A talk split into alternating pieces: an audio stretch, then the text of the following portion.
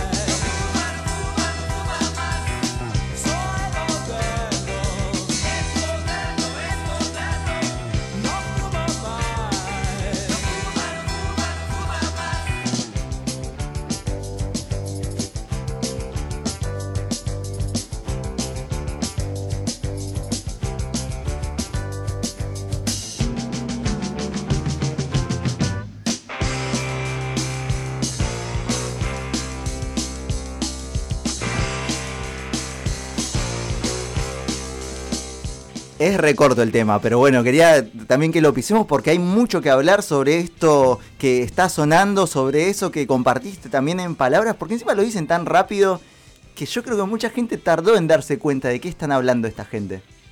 Hola Seba, aquí Luciana del Ateneo Popular, por fin volví al piso, qué emoción. Después de no sé, de no sé cuándo fue la última vez que vine.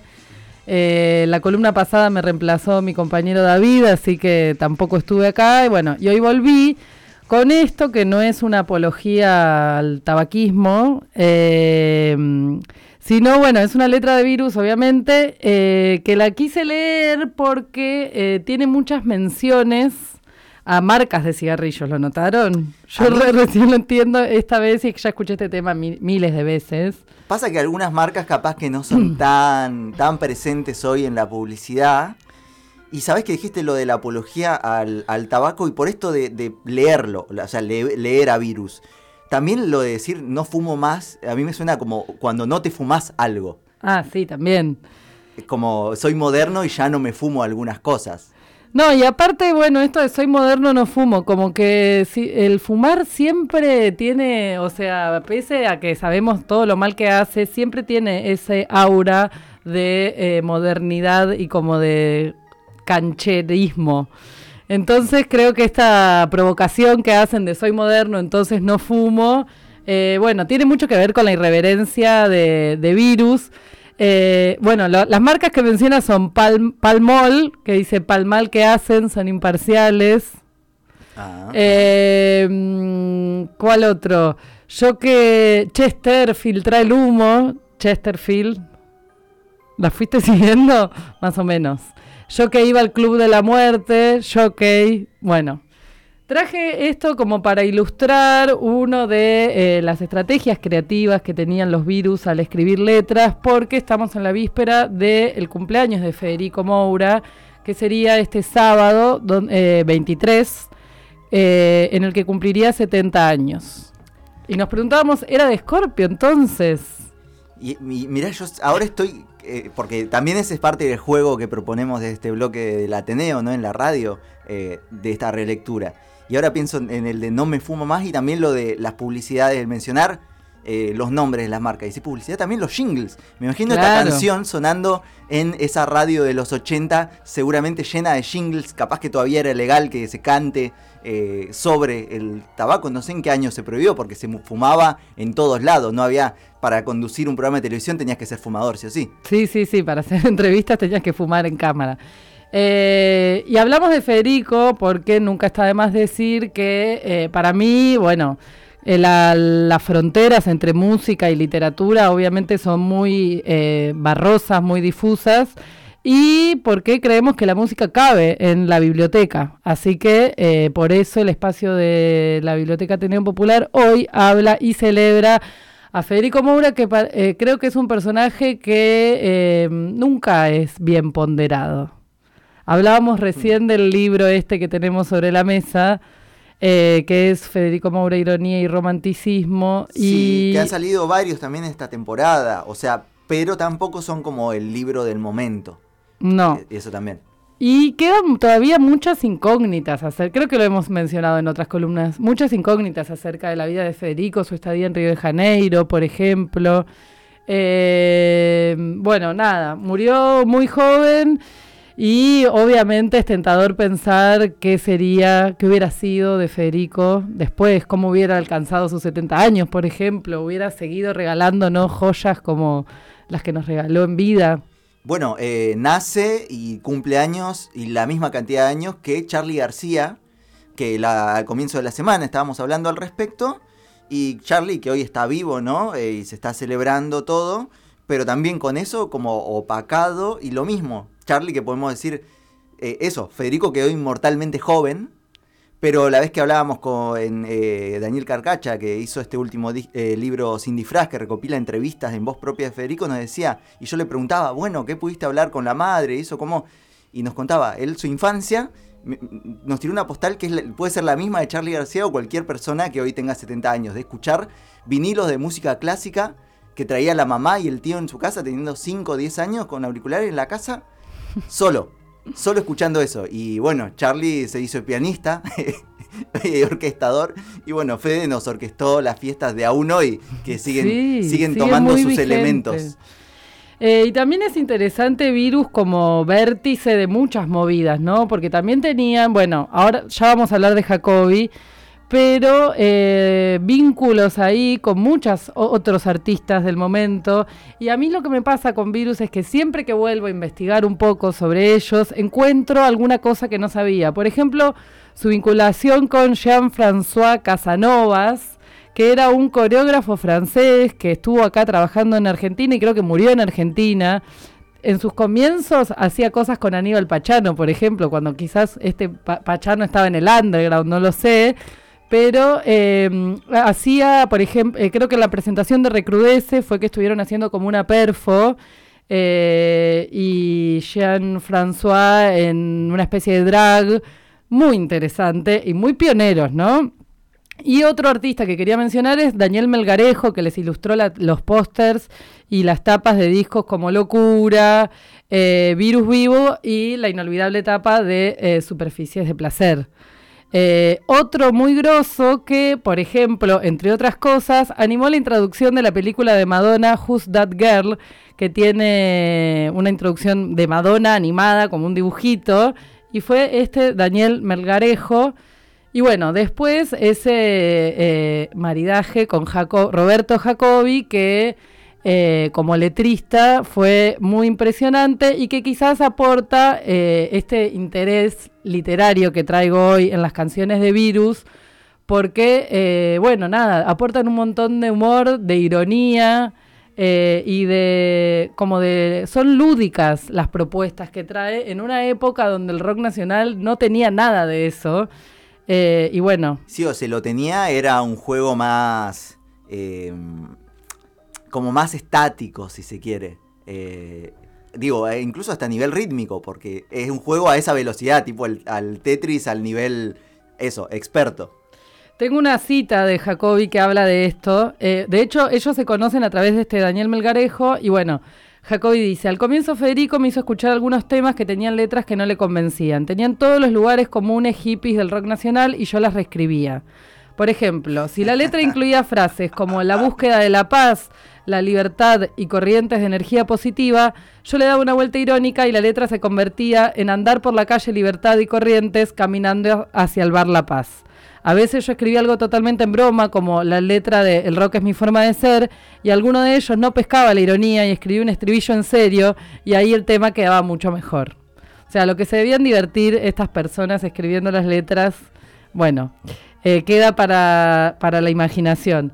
Pero bueno, nada, eh, muy interesante la, la intervención de Jacobi y todo este aporte sobre un análisis más profundo y literario sobre las letras, quiero recomendar un artículo que leí hoy que se llama Rock y Literatura, lo ilegible o legibilidades nómadas en el proyecto creador de Virus de Javier Ignacio Gorraiz, es del 2017 y bueno, analiza sobre todo el disco Recrudece en términos de la ilegibilidad y en como esta cosa que queda siempre abierta y siempre tiene un nuevo matiz que podamos, en, esto de que es medio opaco y no es obvio, en estos juegos con la ironía y, y que tiene sus dobleces, por eso se perma- permanece tan vigente Virus aún hoy, ¿no? Pará, ahora que dijiste lo de hippie y de reescribir las letras, eh, cuando empieza a grabar y a tocar más frecuentemente ¿no? la formación de Virus, es el año 80, 81, cuando muere Bob Marley. Me imagino como todas las radios capaz que estaban pasando eso y hablando de fumar marihuana y el no fumo también como una respuesta a esa misma mediatización. Mencionaste lo de hippie, y, claro, así como, porque es una, creo que es una música también y como mucha música de La Plata que se ubica en un lugar, no es como que se, se impone como sola, es, eh, te, te pone en un contexto, eh, como suele ser esta cosa literaria, ¿no? De una palabra ubicada como para volver a leer. Sí, a- entre que eh, dentro de su anomalía también sí te, te está diciendo cómo era la época, ¿no? Eh, yo traje algunas de mis canciones favoritas, pero solo para subrayar algunos versos que a nivel poético me parecen espectaculares, como Encuentro en el río, no la voy a leer completa, pero recuerdan que dice, de todo nos salvará este amor hasta del mal que haya en el placer, Prolongaré mi sonido azul por los parlantes, te iré a buscar. Descifrarás todos los enigmas que deje el río al pasar. Collar de peligros desarmaré. En el desierto sus cuentas caerán. O sea, es casi barroco, no sé. Bueno, no sé si califica como barroco, pero tiene una densidad. Sí, sí, De Durazno, imágenes. Sangrando ahí, compañera, en la antología del rock nacional marítimo. Sobre el artículo este eh, que, mencionaba de Gorraiz, eh, él aporta un dato que no había observado antes, que usan estrategias creativas literarias eh, como las del grupo Ulipó o Ulipó, un grupo de más que nada franceses, creado en 1970, 60, perdón, que pensaba la restricción como forma de expansión de la creatividad. Entonces hacían cosas eh, muy originales, como por ejemplo el ejercicio del S más 7. No sé si lo conoces, que se trata de agarrar los sustantivos de cualquier texto. Si es un texto emblemático, es más interesante. Por ejemplo, no sé, las primeras páginas de la Biblia, ¿no? La tiro para que lo hagan en sus casas. Entonces, es como un camino al Borges engordado y después nos hacen juicio. Claro, agarrás en la Biblia y agarrás un diccionario. Entonces, eh, buscas el sustantivo, por ejemplo, no sé, pan, que encontrás ahí, y buscas en el diccionario pan y contás siete sustantivos después. Siete es completamente Ah. azaroso, pueden ser ocho, pueden ser veinte, y reemplazás pan por ese sustantivo que apareció en su lugar. Entonces queda un texto completamente alterado y es muy interesante. Y eh, otra de las estrategias que usan, por ejemplo, es la de, eh, bueno, restricciones de eh, vocales, por ejemplo. George Perec, del que hemos hablado en otro, en, el en la columna sobre las listas, tiene una novela escrita solo con E, con la vocal E. Y bueno, es, sin ir más lejos, lo que hace Viru, Virus en el- la canción Bandas chantas arañan la nada, que vamos a escuchar a continuación, así entienden eh, de lo que estamos hablando.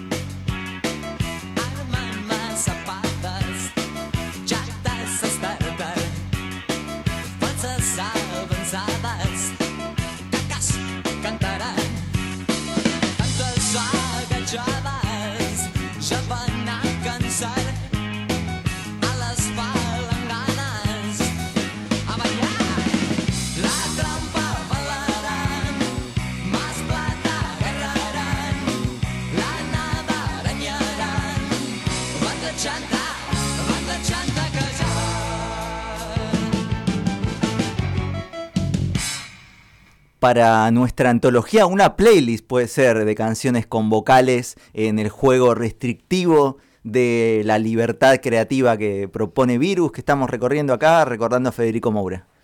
Bueno, y traje estas solo por dar un ejemplo, porque bueno, tienen muchas otras, ¿no? Eh, muy interesantes y bueno, muy humorísticas. También eso, ¿no? Creo que aportó Virus. Eh, y bueno. ¿Querés se- que volvamos, o si no te lo traigo yo y digo, te obligo, vamos a volver parte de este bloque a eh, Jacobi? Sí, Porque ahí está parte del chiste, eh, de que haya un diálogo, de que haya una contraparte. Y yo es algo que también acá, cuando pienso, incluso la radio, digo, cuando tengo que hacer un bloque todo solo, digo, qué bajón, no puedo hacer un chiste y contármelo a mí mismo. Necesitas como una, una contraparte creativa. Y es esto mismo de Virus, de, bueno, componer entre varios y ese personaje medio fantasma. un Homero Mansi del rock, lo calificaban en una nota que leía hoy. Como esta figura de alguien que es ajeno al mundo del rock, que, bueno, actúa como, como letrista y ahí colaboran creativamente, que no, no sé si se ha dado tanto en el, en el género.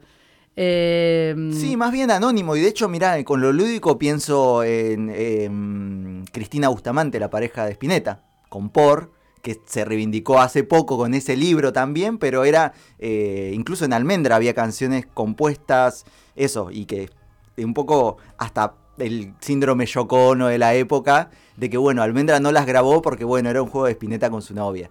Claro. Pero hay recitales en vivo en que sí están. De chocolate, por ejemplo, hay una que es como que era eso. eh, y a alguien tan solemne y hoy, ah, Spinetta, ¿cómo le vas a tocar una canción? Y venía la pareja y "Ta, vamos a cambiarle esto.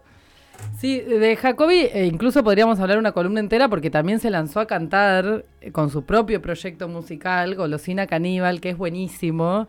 Eh, pero bueno, da para una columna aparte.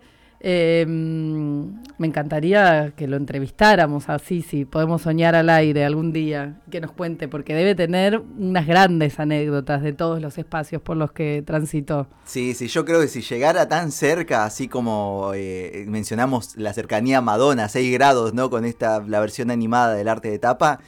Y yo creo que eso no, no, no si llegaría al aire de la radio, porque te, te colgás para hacer otra cosa. Capaz que te hace y me, me tira speech para que diga cosas en la radio. Bueno, eh, el sábado, no sé, haremos algo, eh, creo que la intimidad de cada uno, pero pues, se podría, no sé, prender una vela o algo en homenaje a Federico. A mí, Charlie, la No verdad, no fumar, podemos no fumar. Eh, a mí, Charlie, personalmente no me conmueve, en, que, pero en cambio, Federico, lamento no, no haber sido contemporánea. Por meses, viste, cuando decís, bueno, me hubiera gustado compartir, aunque sea el mundo, el tiempo, aunque nunca nos hayamos cruzado, eh, por meses no compartimos el tiempo en esta tierra. Eh, Federico murió en el 88, en diciembre, y de hecho, bueno, traje un audio para cerrar de una fecha que compartieron Virus y Soda eh, en ese diciembre tristísimo. eh, y bueno, se, los escucha muy, muy compungidos. Y me sumo al grito de- del audio que vamos a escuchar a continuación de Federico Vive. Y con esto me despido. Y con esto nos vamos también. eh, y en el Spotify nos iremos eh, de, de su historial y se pasará a otra cosa. Al aire de Estación Sur, lo mismo. Gracias Lu, gracias a Orne que andaba ahí en la conexión, Isa en la técnica. Nos vamos gritando. Virus en la casona. Los ídolos nunca mueren. ¡Viva Federico Moura! ¡Viva Federico Moura! ¡Viva Federico! Que el año los acompañe, que tengan paz, amistad y amor.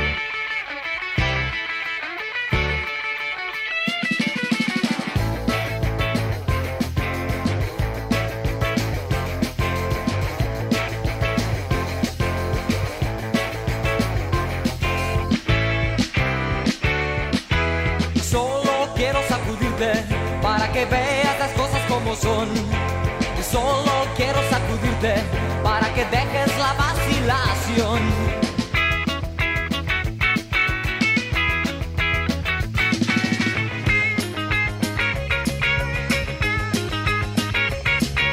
Solo quiero sacudirte para que llegues a la más baja pasión. Y solo quiero sacudirte para que cantes conmigo esta canción. Es el rock, rock, rock en mi forma de amar. Es el rock, rock,